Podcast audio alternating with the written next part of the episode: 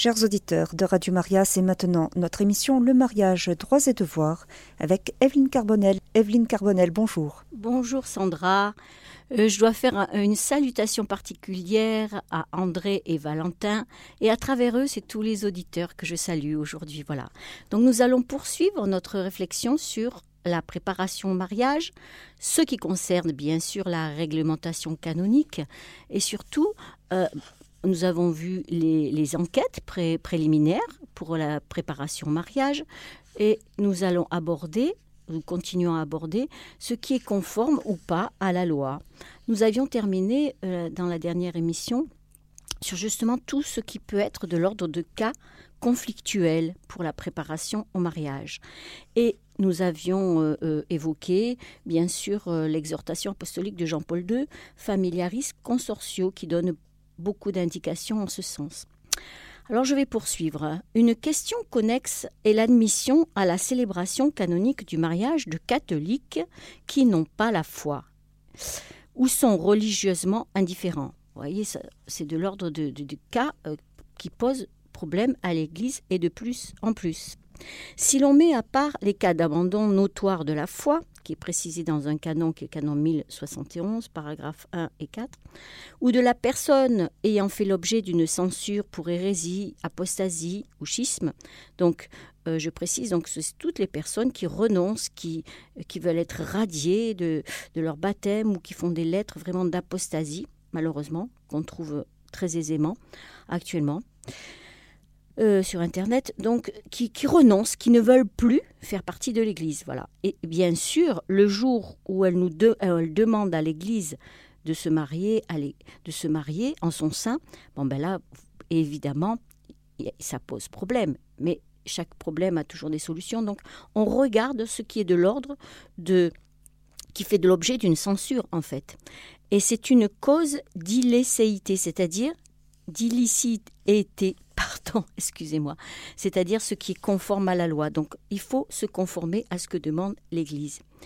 Parce que ces causes-là ont leur propre réglementation, sachant que la règle générale, elle revient toujours et en vertu toujours de l'inséparabilité du contrat sacrement que nous avons précisé maintes fois, c'est-à-dire que dans le canon 1055, le, le contrat de mariage est une alliance, c'est avant tout une alliance, un contrat, mais un lien juridique et aussi, nous l'avons vu, un chemin de sainteté. Et, à travers ce chemin, mais forcément, il faut qu'on regarde ce qui est conforme ou pas. Et surtout, de ne pas exiger des contractants, c'est-à-dire ceux qui vont se marier, une acceptation du caractère sacramentel du mariage. Évidemment, s'il y a un refus énorme de ce caractère-là, ben ça, et, évidemment, on se demande pourquoi il demande le mariage à l'Église. Voyez, faut être, c'est la cohérence toujours. Il suffit de vérifier à la base qu'ils ont une véritable intention matrimoniale, c'est-à-dire qu'ils ne rejettent aucun des éléments ou propriétés essentielles du mariage, conformément à ce que j'avais exposé au préalable. Alors qu'est-ce qu'il est précisé ici? Il faut distinguer entre ceux qui veulent contracter le mariage en excluant un élément essentiel. Par exemple, ceux qui disent on se marie, mais nous, l'indissolubilité, c'est pas pour nous. Et ceux qui viennent dire qu'ils n'ont pas la foi nécessaire pour célébrer le sacrement de mariage. Ceci dit, l'absence de véritable consentement peut être motivée par un manque de foi, certes, mais ce sont des réalités différentes et séparables. Ce qui est vraiment décisif, c'est de savoir si les contractants veulent ou non contracter le mariage selon le projet originel de Dieu sur le mariage pour toute l'humanité, tel qu'il est compris par l'Église. Voilà, est-ce que les contractants, est-ce que les futurs époux veulent faire ce que demande l'Église Et que demande l'Église Puisque c'est l'époux et l'épouse qui vont se donner ce sacrement, qu'est-ce qu'on leur demande un minimum C'est d'être d'accord pour l'indissolubilité, se marier en toute liberté, pour la fécondité et pour la euh, pour être fidèle, pour la fidélité bien sûr. En définitive, Pour autoriser la célébration du mariage canonique, il est nécessaire, et il faut avouer que c'est un défi vraiment de premier ordre pour tous ceux qui préparent les jeunes couples, pour les curés précisément, de veiller au discernement sur la capacité et l'intention des contractants, sans rigorisme ni exigence exagérée, mais en aidant les fiancés à prendre conscience de la transcendance du pas qu'ils font et du sérieux des engagements qu'ils prennent au moment de contracter. Et ce que Benoît XVI a expressément affirmé, donc dans son exhortation apostolique après le synode de 2005, lorsqu'il a souligné que, je cite, En raison du contexte culturel complexe dans lequel l'Église vit dans de nombreux pays, le synode recommande d'apporter le plus grand soin pastoral à la formation des fiancés et à la vérification préalable de leurs convictions concernant les engagements inaliénables pour la validité du sacrement de mariage.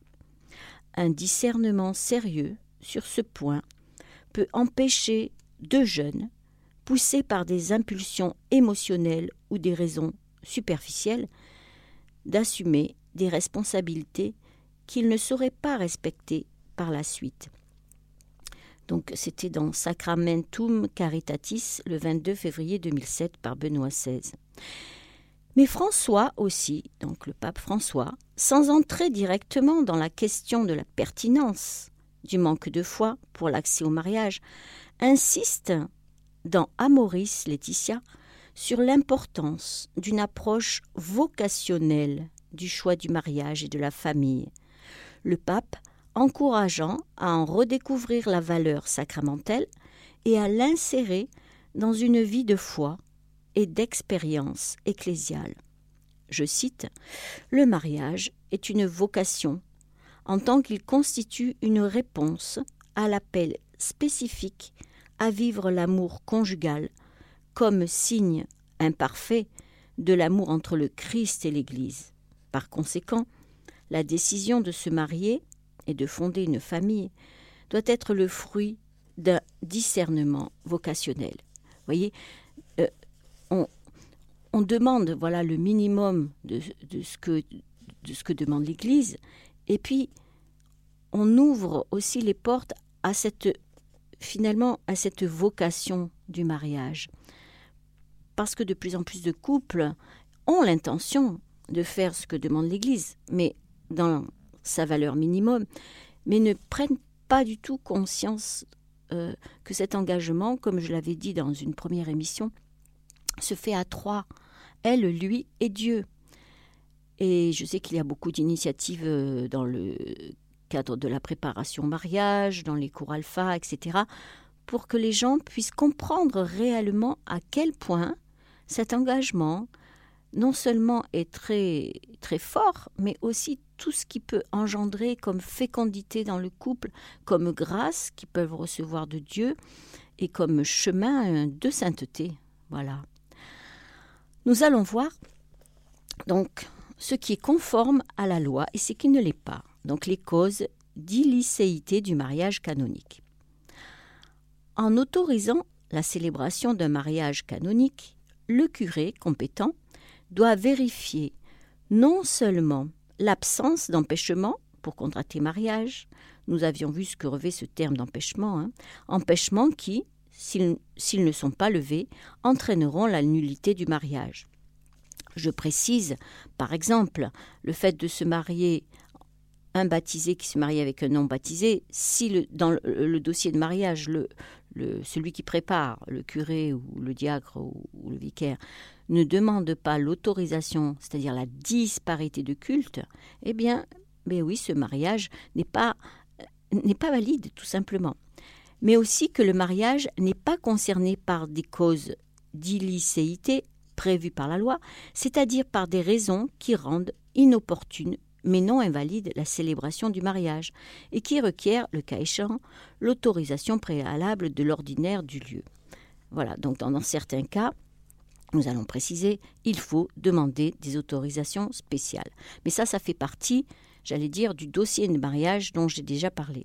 C'est un acte administratif, mais qui va qui va très loin justement. C'est pour ça qu'on demande le plus grand soin à tous ceux qui préparent les dossiers de mariage, euh, parce qu'il reste, c'est un document qui, va rester euh, toute leur vie et qui va rester, voilà, euh, s'il n'est pas fait selon, selon les, normes, s'il y a des, oublis, et malheureusement, j'en ai vu, donc c'est aussi la vie de la personne qui, qui, est, qui est engagée, quoi, c'est-à-dire son, son chemin euh, aux yeux de la foi, aux yeux de l'Église qui est engagée. Donc il faut faire les choses dans l'ordre, en respectant ce qui est demandé et sans, sans essayer de tricher ni de, de faire en fait d'être euh, en dehors des clous, on va dire. Dans l'actuel ordonnancement canonique latin, ces causes tournent fondamentalement autour de trois cas bien définis, donc ces causes qui ne sont pas conformes à la loi. Les mariages mixtes, les interdictions, euh, c'est-à-dire alors, je vais d'abord commencer par les mariages mixtes. Les mariages mixtes, qu'est-ce que ça veut dire? Mariage mixte, c'est un mariage entre deux personnes qui sont baptisées, mais qui sont baptisées dans des églises différentes. Voilà ce qu'est un mariage mixte. Ensuite, les interdictions euh, qui relèvent d'un vétitum judiciaire, qu'est-ce que ça veut dire? Ça veut dire que si une personne a déjà été mariée à l'Église, que la nullité de son mariage, son premier mariage a été reconnue, il est inscrit dans les actes de catholicité, donc les registres, il est inscrit que cette personne a un vétitum, c'est-à-dire ne peut pas euh, prétendre tout de suite au mariage sans qu'une enquête ne soit pas euh, ordonnée par le juge qui, qui a posé cette sentence et donc mis en quelque sorte voilà un droit de veto, un droit de regarder pourquoi il existe ces vétitums judiciaires. C'est aussi pour prévenir, euh, ben, malheureusement, on a pu constater que euh, un mariage reconnu nul, la personne se remarie et à nouveau, à nouveau, ce mariage est un échec. C'est pour éviter justement de mettre les personnes dans un nouvel échec. Il faut que les personnes euh, puissent euh, faire, comment dire, euh, regarder leur, euh, leur, leur, leur, histoire avec le, en paix déjà, et qu'elles puissent ne pas reproduire les mêmes schémas, les mêmes erreurs. Et en fait, souvent, le vétitum, eh bien, on dit que c'est une interdiction de contracter imposée par une sentence canonique déclarant la nullité d'un mariage précédent. Alors voyons du côté du mariage mixte. Qu'est-ce que c'est? Il y a un canon, le canon 1124, qui interdit je dis bien interdit, sauf autorisation expresse de l'autorité compétente, les mariages mixtes ou de religion mixte, c'est-à-dire les mariages entre un catholique soumis à cette réglementation et un baptisé non catholique. C'est une interdiction qui n'affecte pas la licéité, jamais la validité, qui n'affecte pardon que la licéité, jamais la validité. Contrairement à l'obstacle de la disparité de culte, c'est-à-dire un mariage entre un baptisé et un non baptisé. C'est là que on demande une, dispense de disparité de culte pour que le mariage puisse être célébré. Euh, donc cette disparité de culte avec lequel elle a de nombreux points communs avec le mariage mixte, oui. Dans les mariages mixtes, les deux époux sont chrétiens, bien qu'ils appartiennent à des confessions différentes. Tous deux sont validement baptisés, bien sûr, ça c'est à vérifier, mais dans les églises différentes, ils sont, baptisés, mais dans des églises différentes, de sorte que l'un appartient à l'Église catholique et l'autre à une confession chrétienne non catholique. Bien que les mariages mixtes puissent contribuer à l'œcuménisme et être eux-mêmes et leurs familles les artisans de l'unité, c'est ce qui avait été bien décrit dans le Conseil pontifical pour la promotion de l'unité des chrétiens. C'était retranscrit dans le directoire pour l'application des principes et des normes sur le cuménisme. Voilà, ça c'est la référence. Euh, donc ce sont des artisans d'unité. Ils ne sont pas exempts de problèmes, tant pour la constitution de l'intime communauté de vie et d'amour conjugal, que pour le maintien de la foi du conjoint catholique. Le fondement de cette interdiction de licéité, se trouve dans la nécessité de sauvegarder la foi du catholique et de garantir, si nécessaire, l'éducation des enfants dans la foi catholique, en évitant les situations d'éclectisme ou d'indifférence religieuse. Oui, je précise que dans ces, cas de mariage mixte, il y a ce qu'on appelle une déclaration d'intention dans laquelle on demande au mieux hein, aux catholiques, de, la partie catholique, de, préciser qu'elle va élever les enfants dans la foi catholique. Et pour la partie, par exemple, qui est protestante, on lui demande de ne pas empêcher à ce que les enfants, euh, par exemple, fassent du catéchisme, enfin, soient, soit, euh, dans la foi catholique. Voyez, il ne faut pas, il faut un engagement. Ou alors, il y a toujours la possibilité, si cette personne n'est pas d'accord, la personne protestante par exemple, eh bien dans ces cas-là, s'ils acceptent en fait de se marier à l'Église catholique, c'est qu'ils acceptent aussi que le conjoint ou la conjointe étant catholique puisse pratiquer. Ça paraît évident, mais il, vaut mieux le préciser parce que c'est pas toujours facile.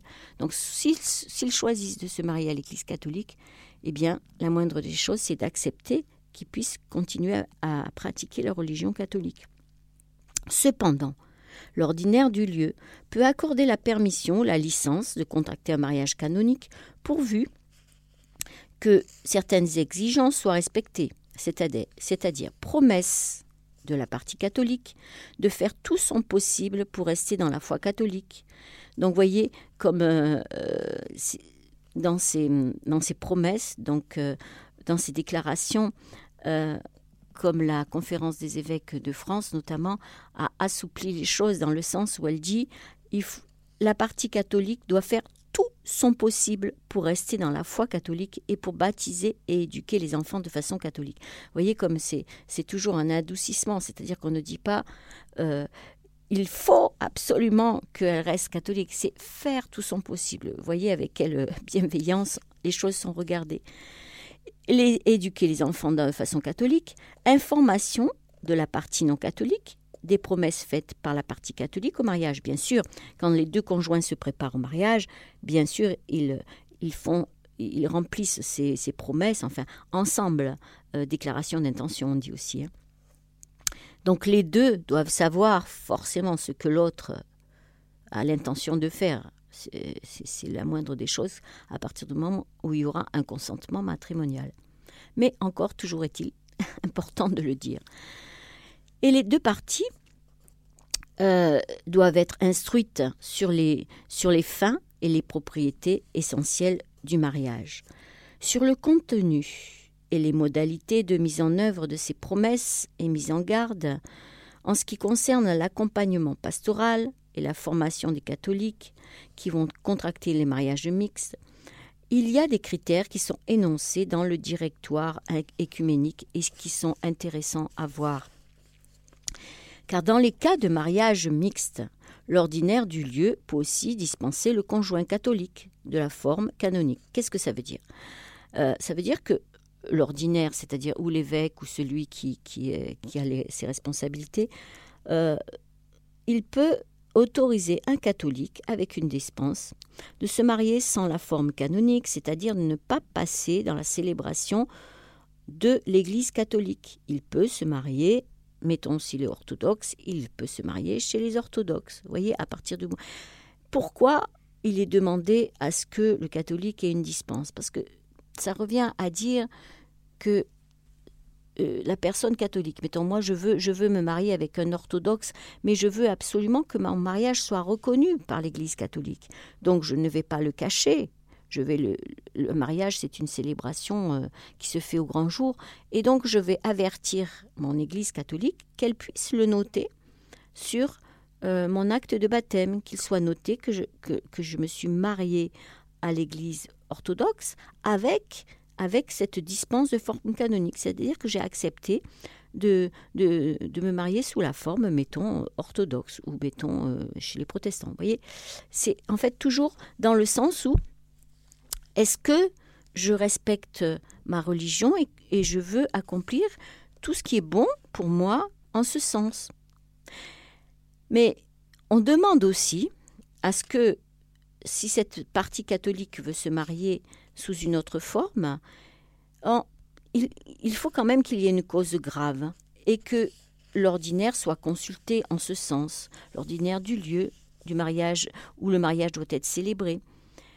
Et que ce mariage, comme j'ai dit tout à l'heure, doit être célébré d'une manière publique. Il ne doit pas se faire dans le secret, caché, etc. Sauf s'il y a des raisons extrêmement graves. Hein. Je ne parle pas de raisons de, de guerre, etc. Dans la pratique ecclésiale, la forme canonique fait l'objet d'une dispense avec une relative facilité. Par exemple, à cause d'une opposition ou de problèmes de conscience de la part de la partie non catholique. Au contraire, le canon 1127 interdit à la fois le recours quelque peu équivoque à une célébration œcuménique du mariage. Alors voilà, je vais bien préciser. Qu'est-ce que ça veut dire tout ça? Une célébration œcuménique. Célébration œcuménique dans laquelle chacun des ministres demande, dans son propre rite, le consentement des contractants, et la célébration successive du mariage, d'abord sous une forme religieuse, puis sous une autre forme. Plus que de prévention ou de réticence à l'égard des célébrations ou liturgies œcuméniques qui sont permises et réglementées dans la vie de l'Église, cette interdiction s'explique par la prééminence et le caractère unique de l'acte d'échange des consentements comme cause efficace du mariage. Alors, je précise, ce qui est interdit n'est pas proprement la participation à des liturgies qui sont d'une certaine manière œcuméniques, mais plutôt la double demande de consentement. Je donne un exemple précis. Par exemple, euh, si une catholique se marie avec un orthodoxe, encore le cas, euh, elle dit bon ben d'accord, on va faire d'abord la, célébration orthodoxe, où il y a euh, plusieurs rituels, la couronne, etc. Et ensuite, on va demander au prêtre d'être présent et de, recevoir les consentements.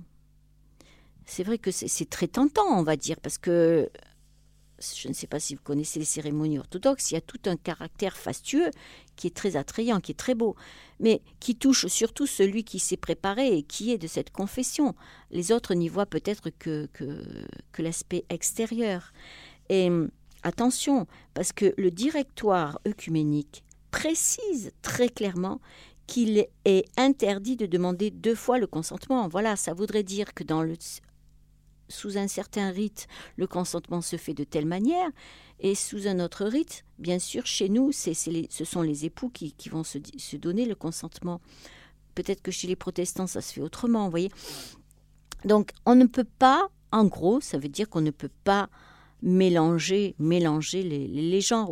On ne peut pas prendre deux fois le consentement. Le consentement, c'est ce qui fait le sacrement, et le sacrement, on le reçoit une fois. Pour souligner l'unité du mariage, il n'est pas permis d'avoir deux célébrations religieuses séparées au cours desquelles il y aurait deux échanges de l'expression du consentement. Vous voyez, c'est ce que j'ai précisé en exemple, ou une seule célébration au cours de laquelle ces échanges se feraient conjointement ou successivement. D'un autre côté, rien n'empêche un ministre catholique, s'il est invité, et une fois la dispense de forme canonique concédée, d'être présent ou de participer de quelque façon à la célébration non catholique de mariage mixte, en récitant des prières, en lisant l'écriture, en faisant une brève exhortation ou en bénissant le couple.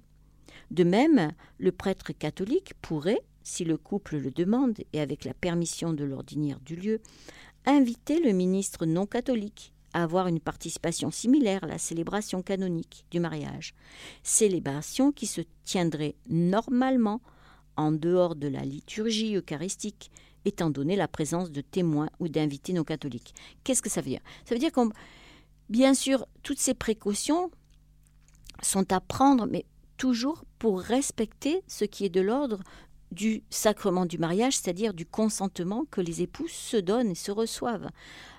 Euh, comme je viens de le dire, si c'est un mariage sous la forme canonique catholique, le pasteur peut être invité, il peut faire une lecture, mais il ne peut pas recevoir les consentements, par exemple. Et si c'est sous la forme orthodoxe, le prêtre peut être présent, et pareil, il peut, peut-être dire un petit mot, mais jamais au moment où le, couple va recevoir ce sacrement. Vous voyez, on ne peut pas faire en fait une espèce de, mélange ou de, on va dire, de fricassé de célébration, mais pourtant ça existe, hein, euh, malheureusement. Mais le problème, c'est que euh, quand, on, quand on commence à être mélangé, ben c'est voilà, le mélange euh, n'est jamais, il n'y a pas le goût essentiel du mariage qui ressort finalement, puisque tout est mélangé. Alors, donc, euh, ce qui est interdit n'est pas proprement la participation à des liturgies, mais plutôt la double demande de consentement. C'est ce que je viens de préciser. Alors, vous savez que le pape euh, François a introduit une, une réforme dans le motu proprio omnium in mente. Avec la forme canonique et l'empêchement de disparité de culte, il est intéressant de voir que les mariages mixtes et notamment dans l'un des canons touchés par cette réforme, euh, par le motro proprio de Benoît XVI. Alors que le Code de 1983 avait limité la réglementation des mariages mixtes et par conséquent la nécessité de demander la licence, donc euh, l'autorisation hein, pour la licéité, de faire des promesses et des mises en garde, etc., aux catholiques, validement baptisés dans l'Église catholique ou reçus dans celle-ci, qui n'en sont pas sortis par un acte formel. C'est très important parce que effectivement, euh, euh, dans les chancelleries, on peut être amené à, voir que dans des dossiers de mariage, tout d'un coup, on s'aperçoit que sur l'acte de baptême de l'un d'eux, eh bien, il y a eu un renoncement ou un reniement ou une apostasie, et donc il y a tout un chemin à faire pour déjà demander à la personne pourquoi elle a fait ça et qu'est-ce qu'il faut faire pour que cette, euh, cet acte soit rendu, ben, en fait, qui est qui, une, une, célébration ou plus encore de demande de pardon pour revenir, pour rejeter ce qui, ce qui a été dit contre la foi catholique. Alors, il faut donc vérifier que cette personne continue d'appartenir formellement, au moins, à l'Église catholique. Et en fait, euh, dans, cette, euh, dans cette exhortation apostolique, euh, Omnium Imentem, il abroge cette incise, figurez-vous, de sorte que, à partir de l'entrée en vigueur du mot proprio, le 8 avril 2010, même les catholiques qui ont formellement abandonné l'Église seront soumis à la réglementation des mariages mixtes. Mais comme je dis, dans le cas où ces catholiques auraient renoncé, auraient rejeté la foi complètement et définitivement, c'est une autre chose. Là, ça veut dire qu'elles ont fait un acte un peu comme c'est la mode. Bon, ben, je vais renier mon baptême. Bon, ben voilà, c'est, je vais chercher sur Internet. Et puis je fais ça parce que je suis en colère contre tel curé, tel machin. Vous voyez, ce n'est pas un acte qui est fait en profondeur et qui est fait en pleine conscience. Donc là, cette réforme permet à ce que cet acte-là ne soit plus un problème qui bloque en fait l'accès au sacrement de mariage. Mais bien sûr, il y a des précisions supplémentaires à obtenir dans ce sens pour la personne concernée. Mais c'est vrai que cette réforme euh, a posé des cas de conscience chez les canonistes, parce que qu'en est-il de cet empêchement de disparité de culte et de forme canonique Qu'est-ce que ça veut dire tout ça par rapport au mariage mixte?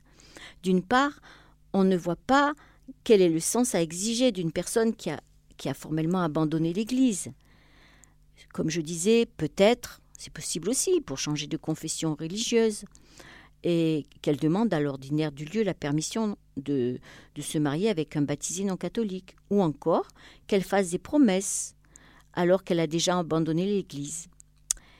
Alors ce que dit le, le canoniste qui réfléchit là-dessus, il pense que c'est un retour au principe selon lequel euh, Semper Catholicus et Semel Catholicus, qu'il est très difficile à expliquer dans une perspective œcuménique dans le respect de la liberté religieuse. C'est une perspective, comme je dis, qui est faite aussi pour le cas par cas. On ne peut pas dire euh, en général, dans ce cas-là, ben, c'est pas grave, il a renié, mais il peut se marier. C'est toujours, comme je disais, c'est toujours pour le, le soin, le bien des âmes. Il faut regarder en profondeur pourquoi, quelle a été la raison de ce reniement, de ce renoncement, etc. Et d'autre part, dans cette réforme, les effets juridiques sont très limités.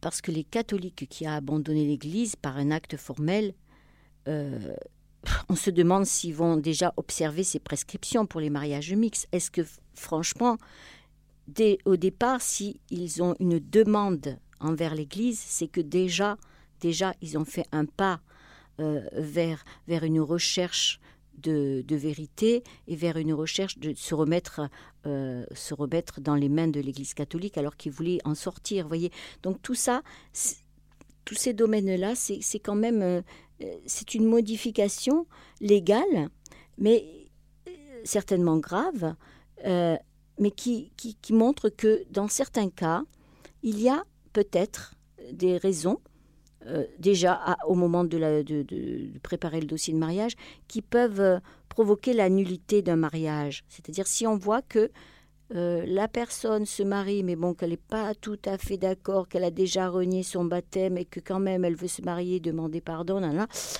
mais qu'au fond d'elle, c'est pas en vérité qu'elle le fait. Donc déjà, ça peut provoquer des mariages euh, qui vont se retrouver peut-être dans des tribunaux et qui vont, pour lesquels on va demander la nullité du mariage. En fait, ce que je veux dire dans tout cela, c'est que chaque cas, je reviens toujours à ça, euh, est très précis. Et cette manière euh, de, de, retirer aussi cette, on va dire, cette faute en manière de, de vouloir renier l'Église permet de voir que au cas par cas, dans chaque paroisse, dans chaque tribunal, on regarde ce que la personne a voulu faire, si ça engage vraiment toute sa vie prochaine et qu'elle veut, elle veut revenir en arrière et se dire non. Dans le cas de reniement de baptême, ben je faisais, par exemple, hein, je faisais partie d'une secte et maintenant je n'en fais plus partie et j'ai vu que j'ai fait ça, mais j'ai été, euh, j'ai été forcée ou j'ai été poussée ou j'ai été euh, je l'ai fait sous la contrainte, donc je n'étais pas libre, en fait, c'est ça. Voir si la personne l'a fait librement ou pas. Et pourquoi cette, euh, cette euh, interdiction est retirée? Mais parce que justement, on se rend compte que actuellement, ben, est-ce que les personnes sont vraiment libres quand elles font ce choix-là? Parce que euh, une personne qui ne, ne, sait pas ce que demande l'Église, on peut pas, on peut pas Pardonne-leur, Seigneur, ils ne savent pas ce qu'ils font. Voyez? Et c'est pour ça, je pense que le, pape François a, suspendu cette interdiction parce que est-ce que c'était fait en conscience, ce, retrait de la foi catholique? Alors, bien sûr, euh, il y a forcément un chemin de retour. Euh, il y a la confession, il y a d'autres choses qui sont proposées tout dépend des, diocèses, des prêtres, etc. Mais voyez, c'est toujours fait dans le sens où qu'est-ce que la personne, au fond d'elle, a voulu faire? Si c'est un renoncement farouche et bien réfléchi, mais ce qu'on voit, c'est qu'en général, dans ces reniements, dans ces apostasies, il y a plusieurs termes, hein, excusez-moi, on voit que ça part d'une blessure finalement, peut-être, tout simplement, mais voilà, mon grand-père est décédé, il voulait pas passer à l'église et toute la famille a décidé qu'il passé à l'église. Eh ben moi, je veux renoncer à ma foi parce qu'on n'a pas respecté. Oui, ça, part des fois de, de, motifs affectifs, émotionnels qui sont qui sont au-delà de, ce que peut représenter la vie éternelle et le repos de l'âme, vous voyez. dans, dans ce sens-là, ça peut aller très loin et il y a beaucoup, beaucoup d'accompagnement à faire dans ce sens. Chers auditeurs de Radio Maria, vous écoutez l'émission Le mariage, droits et devoirs avec Evelyne Carbonel. Notre thème d'aujourd'hui, la préparation au mariage et le droit de se marier. Evelyne Carbonel, je, pense à un cas, euh, donc une auditrice qui nous a posé une question dans une émission sur euh, euh, les sacrements. Alors, chère auditrice, je me permets de reprendre donc le, cas que vous nous avez exposé et je vais l'extrapoler. Il s'agit d'un couple dont le papa est protestant, la maman catholique. ils n'ont pas fait baptiser leur fille qui a actuellement 12 ans. Et la grand-mère à la maternité, alors je ne, me souviens plus des circonstances exposées par euh, l'auditrice, a baptisé elle-même l'enfant. Et il n'y a pas eu de régularisation euh, depuis. Bon, il y a mésentente des parents, d'ailleurs je crois qu'ils sont euh, maintenant séparés. donc je vais extrapoler. Donc cette, cette jeune fille qui a 12 ans va grandir, admettons que son baptême ne soit pas régularisé. Euh, elle va grandir, devenir adulte, euh, peut-être vouloir se, marier. Qu'en est-il de ce, de ce baptême informel oui. à ce moment-là? Oui, très bonne question, Sandra, comme d'habitude. Alors, donc je reprécise, mariage mixte, donc euh, on va dire, je ne sais pas si c'est le cas, mais peut-être un protestant et une catholique, par exemple. Voilà. Donc ils ont un enfant, apparemment, un enfant, et ils ont fait le choix, bien qu'ayant, comme j'ai précisé, certainement rempli le formulaire qui dit au moment de la préparation du dossier. sont mariés sous la forme catholique, au fait? Euh, Ça n'a pas été précisé par euh, l'auditrice. Ah, bon, parce que bon. oui. Alors on va dire le cas où ils se sont mariés euh, chez les catholiques, d'accord? Et c'est ça en fait qui est important, c'est que dans le dossier de mariage, celui qui prépare le dossier leur demande de remplir la déclaration d'intention. Donc, quelles sont leurs intentions au moment de se marier? Est-ce que les enfants vont être baptisés dans l'Église catholique, oui ou non Ils doivent déjà s'engager quelque part. Donc, à savoir qu'est-ce qu'ils ont, qu'est-ce qu'ils ont promis Qu'est-ce qu'ils ont promis Donc, apparemment, ils l'ont promis, ils n'ont pas pu ou ils l'ont pas fait. Bon, on va dire ça comme ça. Et c'est la grand-mère qui a fait ce qu'on appelle un ondoiement. C'est-à-dire qu'elle a dû le baptiser au nom du Père, du Fils, Saint-Esprit avec de l'eau. Ça s'appelle un ondoiement. Et après, normalement, il y a une célébration complémentaire. Complémentaire avec l'huile, euh, avec la, lumière. Et pourquoi cette célébration complémentaire? Mais justement pour que ce, cet enfant qui a été baptisé, on dit que l'ondoiement, souvent, c'est le caractère d'urgence en cas de danger de mort. Hein. C'est un baptême, hein. mais on dit l'ondoiement, pourquoi? Parce qu'après, euh, Qu'est-ce que ça veut dire être baptisé? C'est tout le sens. Être baptisé, c'est devenir enfant de Dieu, devenir fidèle du Christ. C'est rentrer dans cette grande famille euh, euh, sous le regard du Père, du Fils, de l'Esprit Saint, avec le soutien de la Vierge Marie. Et comme quand on rentre dans une famille, on est reconnu, n'est-ce pas? On est, on, est, on est vu de, de tout le monde. Il y, a, il y, a, toujours ce caractère, comme au mariage, ce caractère social, ce caractère euh, public, n'est-ce pas? Et dans ce sens-là, il peut se trouver qu'un non-doigement soit notifié dans un registre, mais il peut se trouver aussi que cette grand-mère, je ne sais pas si elle a déclaré qu'elle a fait l'endoiement de sa petite fille. Parce que c'est dans ce sens-là, si cet endoiement a été noté sur un registre, eh bien au moment où cette jeune personne de 12 ans va, va vouloir se marier, peut-être qu'à l'adolescence d'ailleurs elle va se poser des questions, on ne sait pas, et on regardera s'il y a un document, s'il y a quelque chose qui précise, et si sa grand-mère est toujours vivante, qu'elle puisse l'écrire, je, euh, je jure sur mon honneur, enfin je j'atteste que j'ai endoyé ma petite fille, et avec ce document, pourra avoir les rites complémentaires et le notifier sur un registre. Parce que, comme je vous l'ai dit, le registre, c'est vraiment le, le, la mémoire. C'est plus que la mémoire. C'est un acte qui permet de voir, tiens, cette personne-là, tel jour, à tel moment, elle est devenue enfant de Dieu, elle fait partie de notre famille, elle a... Et voilà, elle, a une, réalité non seulement juridique, mais, mais spirituelle. Voilà, alors voilà. Alors après, voilà, c'est dans son cœur à elle, c'est-à-dire que peut-être qu'à l'adolescence, elle va faire partie d'un groupe où on lui demandera euh, est-ce que toi tu es baptisé ben, Il faudra faire des recherches quand même. Mais ça, c'est le travail souvent des chancelleries qui font des recherches. Et, et, on, trouve des fois des, des, choses euh, extraordinaires, même des, des, des, actes qui sont juste notifiés à la main sur un papier. Voilà, tel jour, telle heure euh, a été endoyé. Bon, et à partir de là, en plus, ça sera une démarche vraiment personnelle de sa part. Elle demandera les rites complémentaires du baptême. Ou sinon, pardon Sandra, oui, je pense à autre chose, ce qu'on appelle si on ne retrouve pas des documents et si la grand-mère n'est plus de ce monde, elle fera un baptême, ce qu'on appelle sous condition, c'est-à-dire dans la condition où elle n'a pas été baptisée, eh bien voilà, elle est baptisée. C'est pas, on la rebaptise pas. Vous voyez, c'est pas comme chez les protestants. Les protestants, quand, un catholique euh, euh, affectionne les protestants et qui veut adhérer à, parce qu'il y a beaucoup de mouvements, mais un, certain mouvement, eh bien, on leur dit, ben, on va te faire un baptême. Mais comment ça, j'ai déjà été baptisé Ben non, pour nous, c'est le baptême en conscience du Saint-Esprit, ça s'appelle. Donc, vous voyez, pour nous, une fois qu'on est, baptisé, on est baptisé, on est baptisé, vous voyez. Euh, que ce soit euh, dans une autre religion ou quoi, si on est baptisé au nom du Père, du Fils et du Saint-Esprit, ce baptême, encore faut-il qu'on en ait des traces, je reprécise, est valide, valable, valide, et voilà, efficace. Alors, si je peux me permettre, pour rassurer des, des, personnes qui auraient perdu euh, euh, les documents, les documents de, de baptême, euh, j'ai eu à faire ça pour une personne de, de, ma famille qui ne savait pas à qui s'adresser, qui était née dans, dans un hôpital. J'ai tout simplement contacté le diocèse de, de l'hôpital où se, où, où, se trouvait l'hôpital.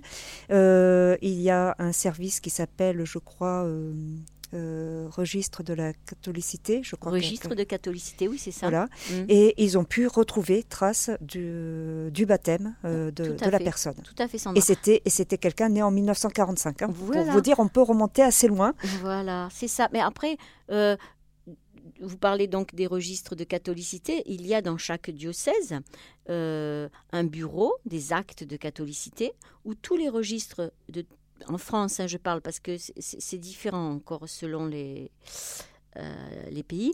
Donc en France, on a toujours dans les chancelleries, dans les dans chaque diocèse et dans chaque chancellerie, on a les registres de toutes et on peut avoir aussi les registres des hôpitaux.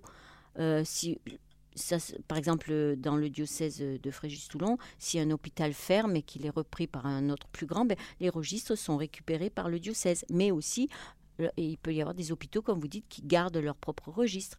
Et en général, les registres qui sont dans les paroisses, il y a toujours un double, c'est-à-dire il y a le registre de la paroisse et il y a le registre du diocèse.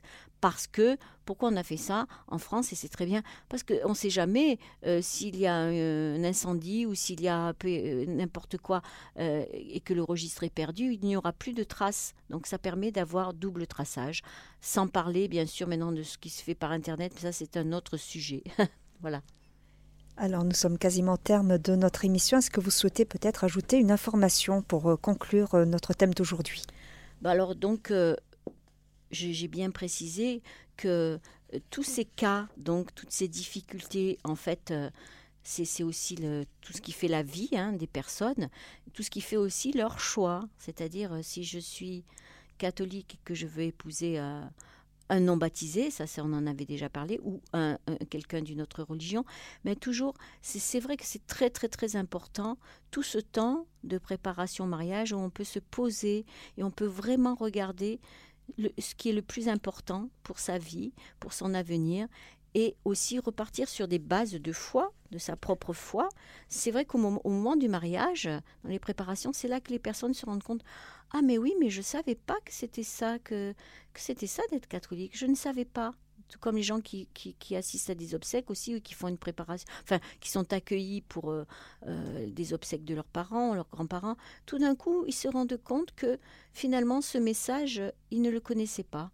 Donc voilà, je, pour terminer, j'encourage à, approfondir tous ces sujets, et notamment là, nous sommes dans le temps de l'Avent, approfondir, voilà, approfondir cette notion d'être sauvé, voilà, d'être sauvé par le baptême, d'être sauvé en général. Merci beaucoup.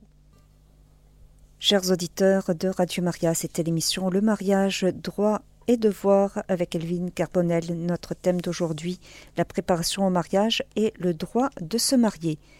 Vous pourrez réécouter cette émission en podcast sur notre site internet www.radiomaria.fr.